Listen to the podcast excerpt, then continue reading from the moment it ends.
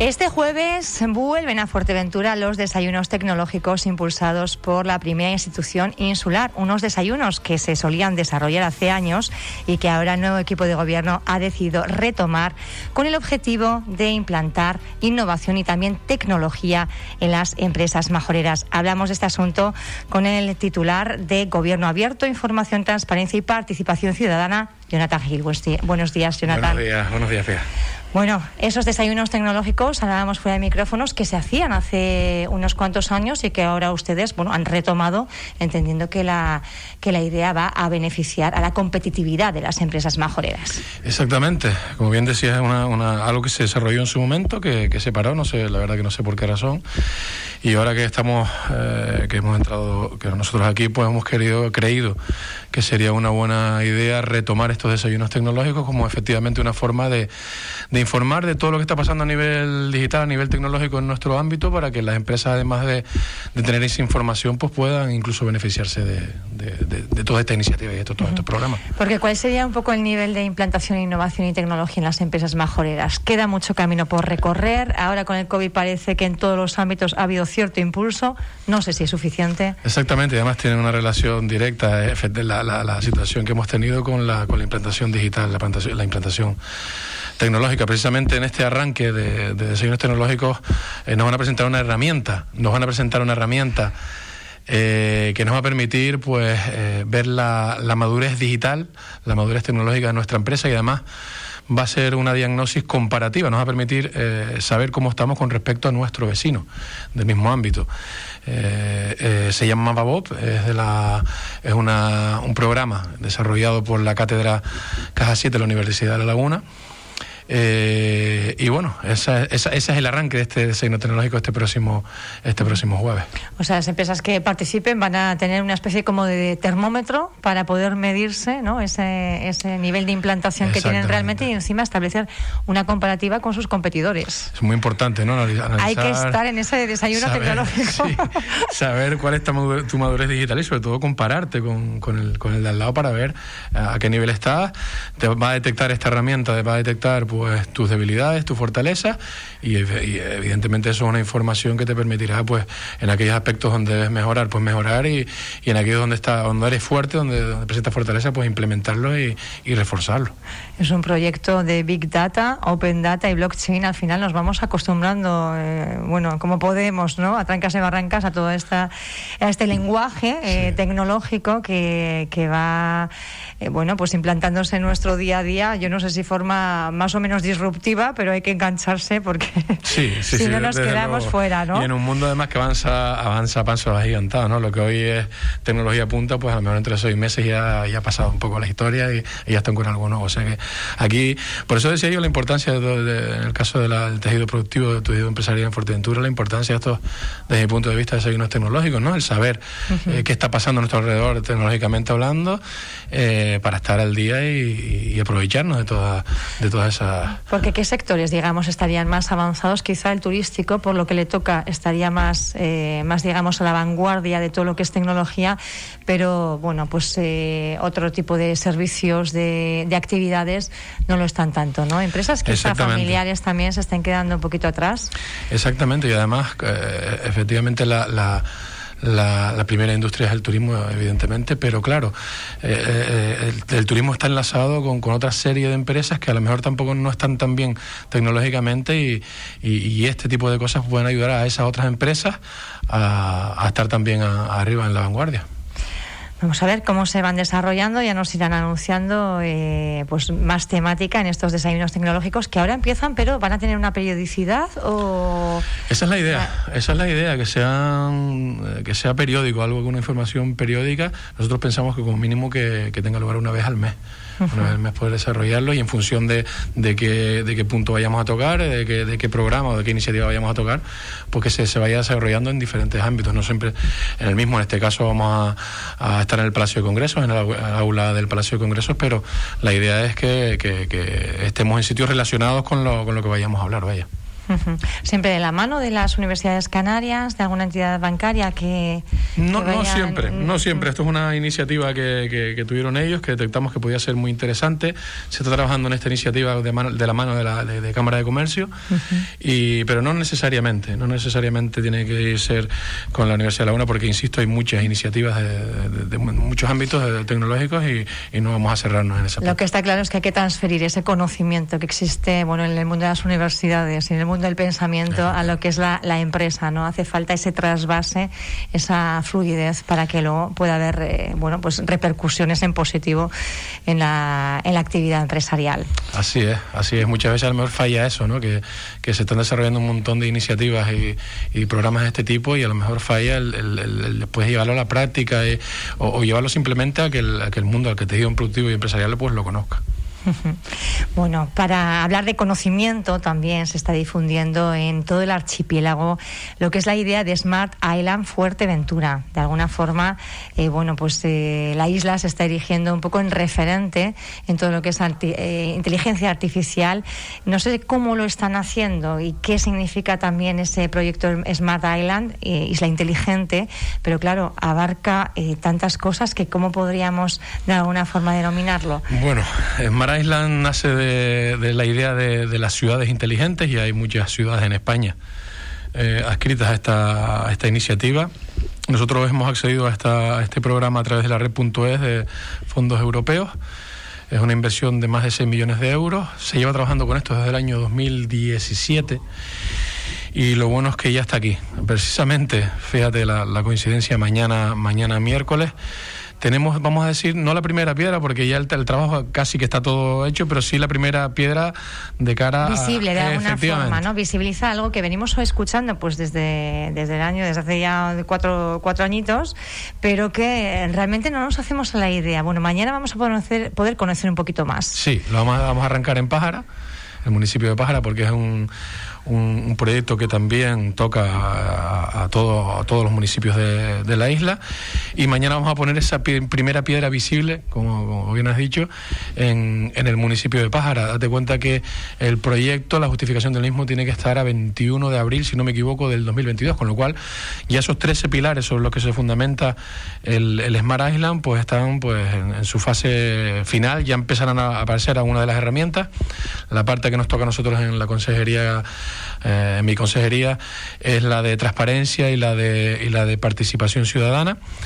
Eh, pero bueno, insisto, son 13 pilares, abarca pues desde, desde el registro electrónico hasta el tratamiento y, la sensorización de los residuos, eh, las iluminarias de las rotondas, bueno, es bastante amplio y sobre todo tiene mucho margen, no se va a quedar aquí, se ha, arrancado con algo, pero eh, se denominan, o los denominan verticales, en esa plataforma de Smart Island, pues se va, se van a ir pudiendo, pues añadiendo pues nuevos verticales del, del tipo que sea, pero bueno. Y en cuanto a transparencia y participación, participación ciudadana, que son los ámbitos que a usted le competen. Eh, ¿Cómo vamos a ver esa, esa isla inteligente? ¿Cómo se va a reflejar? Eh, vamos a tener un, dos portales. Dentro de esa plataforma vamos a tener ese portal de, de transparencia, de ese acceso a la, a la, información pública por parte del ciudadano. Vamos a tener un, portal bastante novedoso, bastante potente. Eh, al igual que en participación ciudadana, vamos a tener también otro, otro portal de, de fácil acceso y donde el, ciudadano va a poder participar eh, pues de todas las, las acciones que, que, que, se desarrollen en las administraciones públicas, no solo conocerlas por la parte de transparencia, sino de poder participar, de poder dar opinión y, y ser parte de, de, todas las decisiones que se toman en, en, Fuerteventura, que quizás lo, lo, echemos un poco en falta, ¿no? El poder participar. referéndum de alguna forma en, en algunos eh, aspectos, por ejemplo, en algún tema que sea un poco controvertido, eh, ¿cómo, ¿cómo se va a materializar? Porque como idea, como planteamiento, lo venimos escuchando ya más tiempo, ¿eh? y es una idea fantástica, pero realmente, ¿cuáles van a ser los hechos? Mira, en, Participación Ciudadana ya se acaba de publicar el reglamento de participación ciudadana. Esa es la, herramienta que nos va a permitir desarrollar todo lo que comentas, ¿no? El involucrar a, todo nuestro entorno en las decisiones que se tomen. Esa es la, primera parte. Digamos que la parte que nos va a dar el, el Smart Island en la plataforma de participación ciudadana es la, herramienta en sí, el, poder acceder para yo poder dar mi opinión eh, y tener eh, una herramienta. el, consejo eh, que se va a crear, el Consejo Insular de Participación Ciudadana, que viene dado o recogido en ese reglamento, eh, digamos que es lo fundamental para partir de ahí y desarrollando todos los programas a, su alrededor. Y uno de ellos es la, el Smart Island, el tener esa plataforma de acceso fácil para que el ciudadano pueda... Cuando hablamos que la ciudadanía de alguna forma se va a poder empoderar y va a poder decidir, entiendo que no serán todos los temas. Eh, no sé si tiene que ver, bueno, pues con importe de algunos proyectos hasta un máximo, eh, con cuestiones quizá que se utilicen un poco como un referéndum, aunque luego no sea vinculante, mm, todas esas cuestiones son las que va a determinar luego ese Consejo de Participación Ciudadana. Eh, se crea un órgano, un órgano eh, a lo grande, digamos, donde, donde están representados pues todo, todo el ámbito de nuestra, de nuestra sociedad. Y después a partir de ese consejo eh, se harán eh, mesas de trabajo en concreto para, punto, para puntos en concreto. Efectivamente, sería muy loco pensar que todo el mundo va a participar en, todos los, en, en todos los aspectos. Por eso se crean después mesas de trabajo que, se, que nacen de ese reglamento, que además si lo contempla ese reglamento, para poder atacar eh, puntos y, y, y, oye, si es algo social, pues no vamos a meter a todo el mundo, vamos a meter a las asociaciones de ámbito social si es ámbito deportivo, pues ese tipo de cosas, ¿no? Crear esas mesas de trabajo más concretas, más, más específicas, porque si no, es verdad que podríamos volvernos locos y, y a lo mejor eh, la practicidad se pierde, ¿no? El, que hayan 5.000 opinando sobre una cosa, pues hay que buscar en la parte práctica y efectivamente lo que se van a hacer son, y así lo contempla el reglamento, mesas de trabajo específicas para, para cada, para cada punto concreto. En esta línea también el Cabildo de Fuerteventura conocíamos que se sumaba recientemente a esa red canaria de gobierno abierto. ¿Qué va a suponer para la ciudadanía también? Con la misma línea. En la misma línea. los conceptos aquí, ¿no? Es... Quizá, quizá lo, que se, lo que se está aprendiendo es justo el, un poco unificar. Eh, unificar todo. Tiene mucho que ver con la, la red canaria de gobierno abierto, tiene que ver con la transparencia, tiene que ver con la participación ciudadana eh, y es un poco unificar, eh, que además tengamos eh, esa, esa que se implante, por ejemplo, en el gobierno de Canarias, esa plataforma de transparencia, pues que no, todo el mundo tiene la suerte que tiene Fuerteventura ahora con Smart Island, porque es verdad que no todo el mundo tiene tiene, tiene esta posibilidad. Eh, nosotros ahí vamos, podemos decir que vamos un paso por delante, porque ya tenemos esa plataforma, pero hay otros que no la tienen y la red canaria de gobierno abierto les va a permitir pues eh, unirse al, al, gobierno de Canarias en esa, en esa plataforma digital de acceso al ciudadano. Eso es lo que se pretende, unificar. Y, insisto, nosotros vamos un paso por delante porque ya tenemos esa plataforma, la tenemos ya ahí y, en, ese, en ese caso eh, Fuerteventura un paso por delante. Estábamos hablando constantemente de la participación ciudadana, pero es algo que quizá eh, no habiendo recibido pedagogía hasta ahora, pues a la sociedad le, le cueste más, ¿no? Eh, quizá no confíe tanto en las instituciones o diga para qué si es perder el tiempo. Eh, ¿Cómo se va gestando también, bueno, pues esa, esa, esa red que hace que la ciudadanía sienta que participando las cosas van mejor? Porque al final es un poco el, el objetivo, ¿no? Sí, además yo creo que hay que, hay que generar esa el que sea algo usual, que no sea lo que escuchamos ahí, participación ciudadana, sí, está muy bien, pero hay que darle las herramientas, hay que darlo a conocer y, sobre todo hay que, hay que generar eh, practicidad.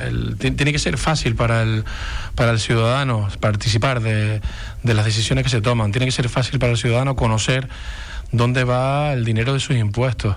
Quizás eso es lo que ha fallado ahora y quizás eh, quizá no. Eso es lo que busca precisamente la red de gobierno abierto, ¿no? Acercar, acercar las administraciones públicas al, al ciudadano y, y, bueno, ahí también va llevar una parte de formación que tenemos que hacer un trabajo con las asociaciones, acercarnos para, para explicar cómo, cómo, se pueden dirigir a la administración, cómo, dónde pueden conocer lo que, lo que se está haciendo en la administración. Eso también es un trabajo que creo que es el que falla en estos momentos, el de acercar eso a, la ciudadanía. Y nosotros creemos que a través de la... Están muy, muy distantes, si tuviera que hacer un diagnóstico un poco, están muy distantes las instituciones de lo que es la ciudadanía en general. Yo, lo creo, yo creo que sí. Yo creo que sí. Eh, ahora ya, ya existe, ya eso está legislado y es lo que, lo que ha hecho que cada vez más esté en boca de todo el mundo, pues eso, la, transparencia, la, la, participación ciudadana. Esto es que ya va a ser un, es un tema legal. Estamos obligados las administraciones a, a, decirle al ciudadano dónde, qué estamos haciendo, dónde estamos invirtiendo el dinero, con quién estamos contratando. Eh, ahora, ahora falta la parte eh, de que el ciudadano además tenga fácil acceso a, esa, esa, información y todo esto que estamos hablando, esto de Smart Island, eh, gobierno abierto, pues lo que pretende es, acercarlo precisamente. Cuando todo esto se consolide, no sé qué horizonte podríamos hablar, en 2000, ¿cuánto más o menos? Bueno, la legislación está ahí ya. esto yo que vengo de la empresa... 2022, 23. Yo creo que sí, ya por, esa, por esa fecha debe estar esto ya más que mascado. Eh, yo que vengo de la empresa privada te decía que, estas cosas generalmente son así. Primero nos vamos adaptando, te sale la ley y quizás no te van apretando demasiado hasta llegar a un momento que cierren el grifo y digan a partir de mañana si usted no cumple con esto, te atacaré al bolsillo que es donde duele. efectivamente, efectivamente. Y yo creo que estamos en ese proceso. La ley está, eh, tienen que ir cumpliendo con esto. Hay unos baremos, por ejemplo, para medir eh, la transparencia de, la, de las administraciones. que anda, anda un poco coja. Sí, ¿eh? Fuerteventura, el Cabildo de Fuerteventura anda. Exactamente. Y al final llegará un momento que diga, oiga, hasta aquí, hasta aquí ya le hemos dado margen, ahora toca, si usted no cumple con esto, puede tocar su bolsillo, que insisto, donde más. Vamos a ponernos en el horizonte 2023. Le voy a dar un poquito de margen. ¿Cómo va a cambiar la sociedad majorera en cuanto a todo esto que estamos hablando? Yo confío mucho, insisto, en la, en la herramienta en Smart Island. Yo que lo, eh, todos estos meses lo he seguido muy, muy de cerca y confío mucho que, nos va a dar bastante en este aspecto. Es verdad que tenemos un trabajo por delante, el que te comentaba antes, de, de acercarlo al ciudadano, de, que lo conozca. Y esa es la parte que en la que tendremos que nosotros apretar como administración, ¿no?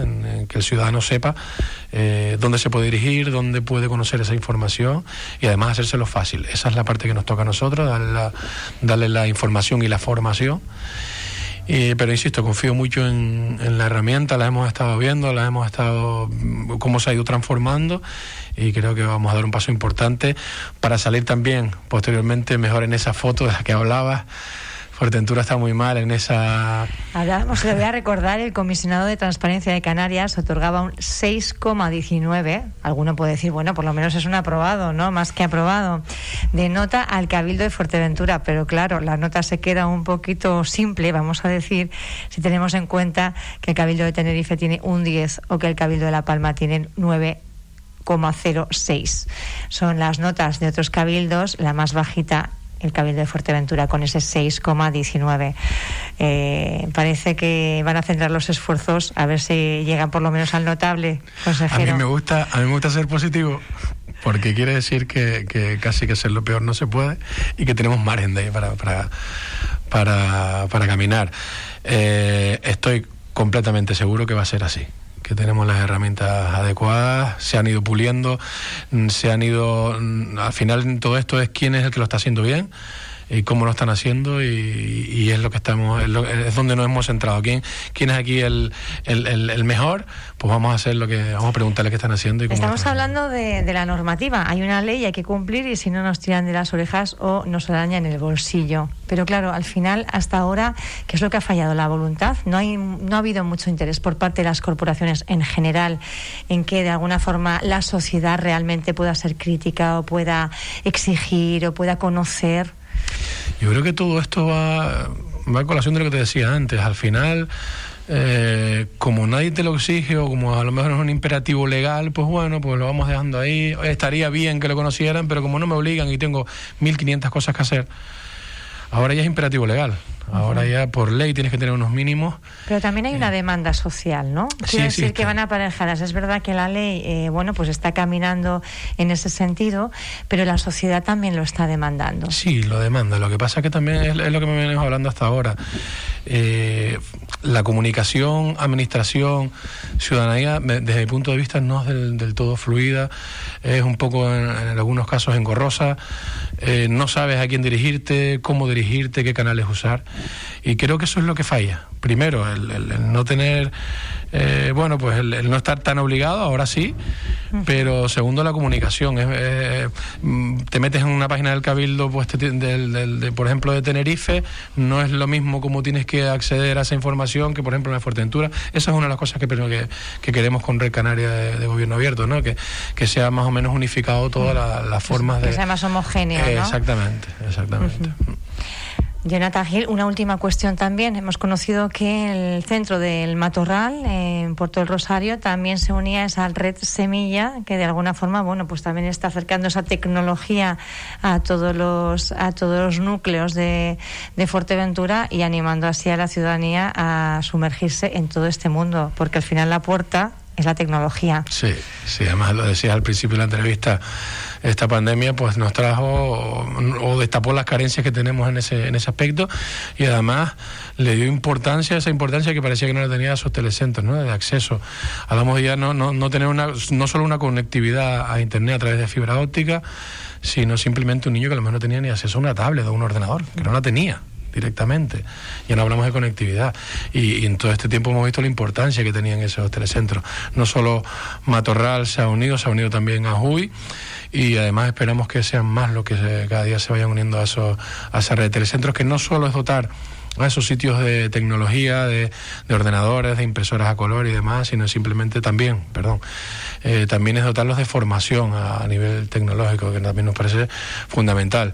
Eh, por todo lo que estamos hablando, a lo mejor el uso de un Word, el uso de un Access, de, un Excel, cosas tan básicas, pues a lo mejor eh, pues no se tiene esa idea. Nosotros vamos a, a través de la red vamos a certificar, a través de un convenio que, tiene, que se denomina Vegamos, vamos a certificar la, el, uso del, del Access, Excel y y Word a través de, Microsoft. Vamos a, vamos a certificarlo y de cara también a, que sirva, por ejemplo, a, a, personas que trabajan en la administración pública tener eh, esa titulación que, les permita incluirlas en el, en el, en el currículum. Esa formación que sea un plus. Jonathan Gil, eh, un placer tenerle. Eh, muchísimas gracias por haber estado esta mañana en Radio Insular y estaremos muy atentos a ver si va fluyendo y se acercan las instituciones a la ciudadanía y también viceversa, porque muchas veces cuando el ciudadano intenta llamar, pues tampoco suele ser tan fácil.